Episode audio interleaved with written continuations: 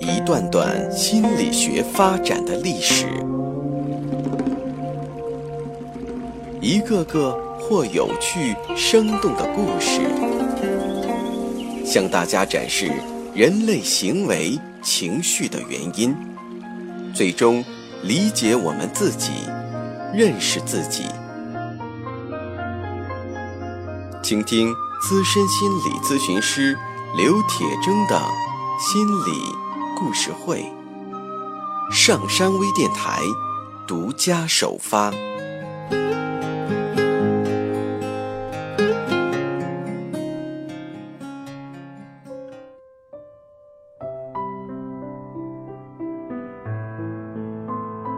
有听众留言说，希望心理故事会讲一些。有关婚姻和家庭的故事。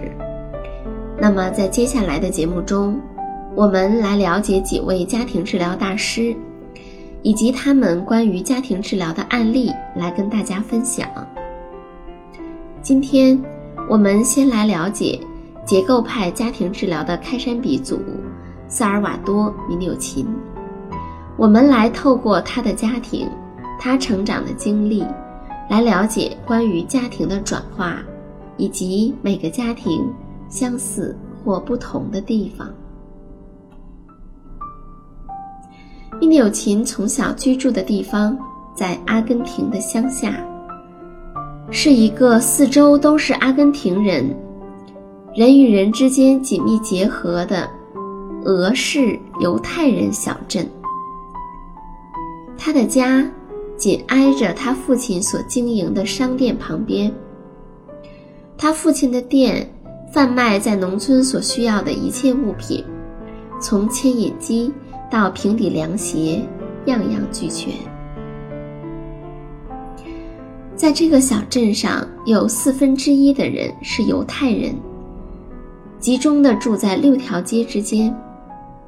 米纽琴认识这六条街中的每一个人。而他们也都认识他。在他们家的附近，住着他的祖父母、伯父、姑姑、堂姐、姑父的妈妈和哥哥，等等等等。总之，在生活中，处处都可以接触到他们大家庭中的成员。他们共同生活在这个多元化的阿根廷小镇上。米纽琴在阿根廷的小镇上，依照犹太人的方式长大。在小镇的墙上，常常被写上“要爱国，杀掉犹太人”之类的口号。而他从小就醉心于阿根廷的音乐，聆听当地的传说故事。如果有别的小孩超越他画在地上的线，他就会跟他们打上一架。除了反抗，似乎没有其他选择的余地。他与人搏斗，光荣的被比自己又大又强壮的其他孩子殴打。他成长为阿根廷人，但却不觉得他的荣誉感，以及即使面对假想敌人。也想保持好名声的需求，都与他的俄裔犹太民族无关，而是地地道道的西班牙人。身为被看不起的少数民族的一份子，他也学会蔑视自己的犹太人身份，并为此憎恨自己。在成长的过程中，米纽琴似乎分裂成两部分，其中的一个自我。内化了阿根廷这个多数民族的偏见，而另一个自我，则与他内在外在的不公平和偏见在搏斗着。米纽琴是三个孩子中的老大，他的父亲有着显赫的地位，工作认真并且事业有成，而母亲，则尽心竭力地为父亲制造在家中的地位。说话小声一点，爸爸在睡觉，别闹，爸爸在吃饭，爸爸在工作，爸爸累了之类的。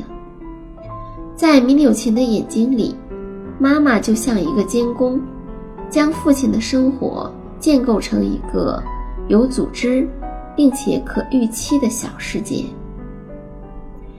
他的父亲是一个慈祥的父亲，常常会拥抱和亲吻孩子们。同时，他拥有极高的声望，大家都知道他是可以信赖的。买卖契约常常是以握手的方式敲定的。米纽琴从小就敬畏他的父亲，希望可以跟他一样公平、诚实、刚正。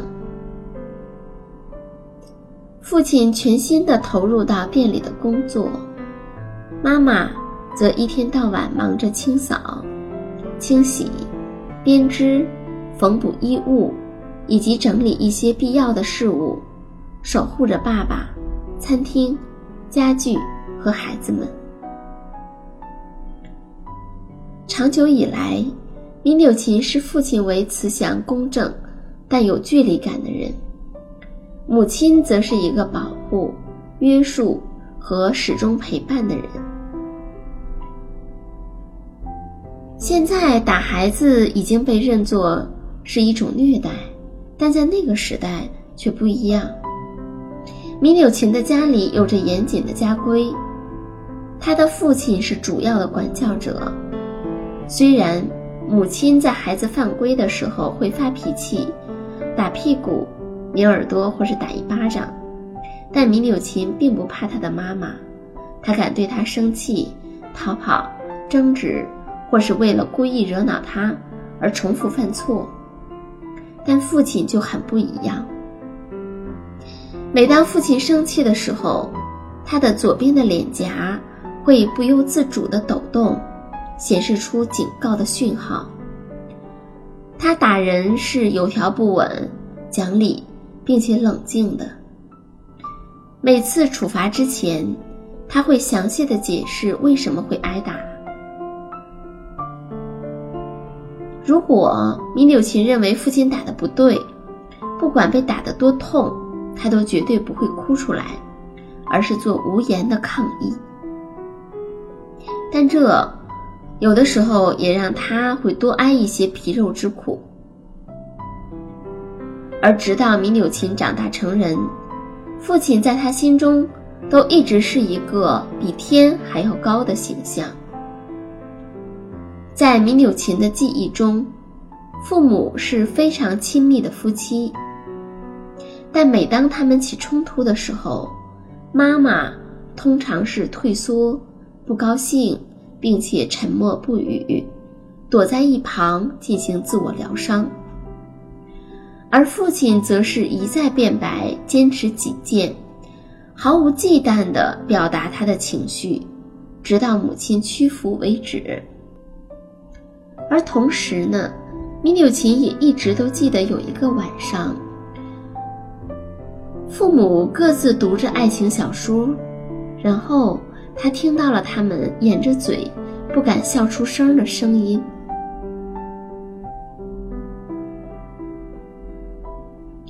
他们处在一个集权专制的大家族中，各自扮演着被规定的很清楚的角色功能，并支持对方。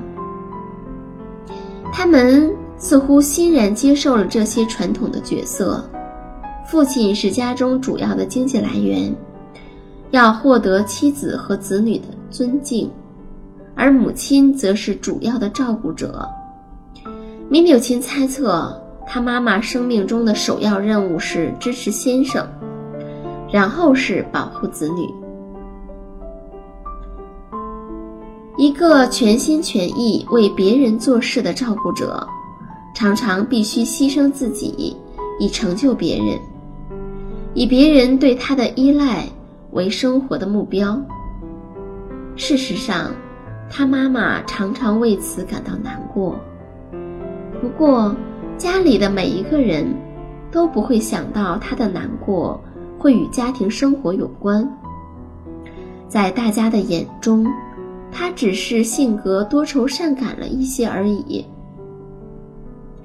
但是后来，米纽琴体会到，妈妈从小出生在一个非常亲密的家庭，她是家里的小女儿，长得很漂亮，与她的母亲关系密切，并且受到六个哥哥姐姐的爱护。但是在她嫁给父亲之后，回娘家很是不易，婚后几乎完全被婆家同化，面对婆家的亲戚时。总是以悲屈的态度自居。当时所有的人，甚至包括妈妈在内，都非常不能接受一个称职的妻子不能够从家庭得到完全的幸福感。因此，对于妈妈的难过，对大家来说，那也只是多愁善感罢了。当米柳琴的父亲在七十五岁过世时，他的母亲非常的伤心。在过去，他几乎奉献自己来成就父亲的生命，而如今，不再有人需要他，而他也没有其他的生存之道。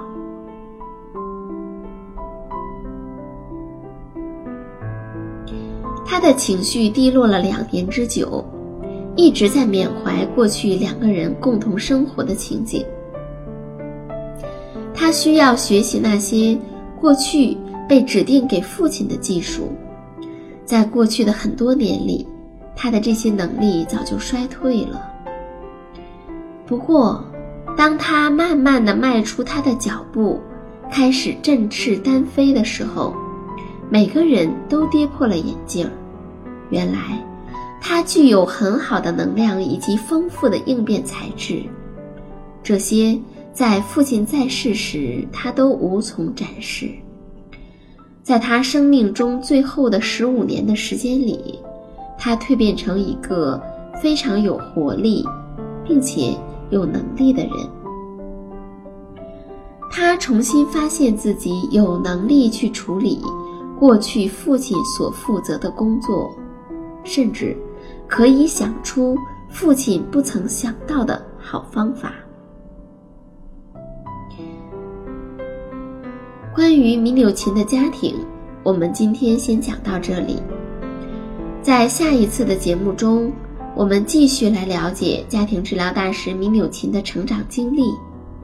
他是怎样由一名囚犯成为军医，并且最终成为治疗师的？今天的故事就讲到这儿，欢迎收听下一期的心理故事会，再见。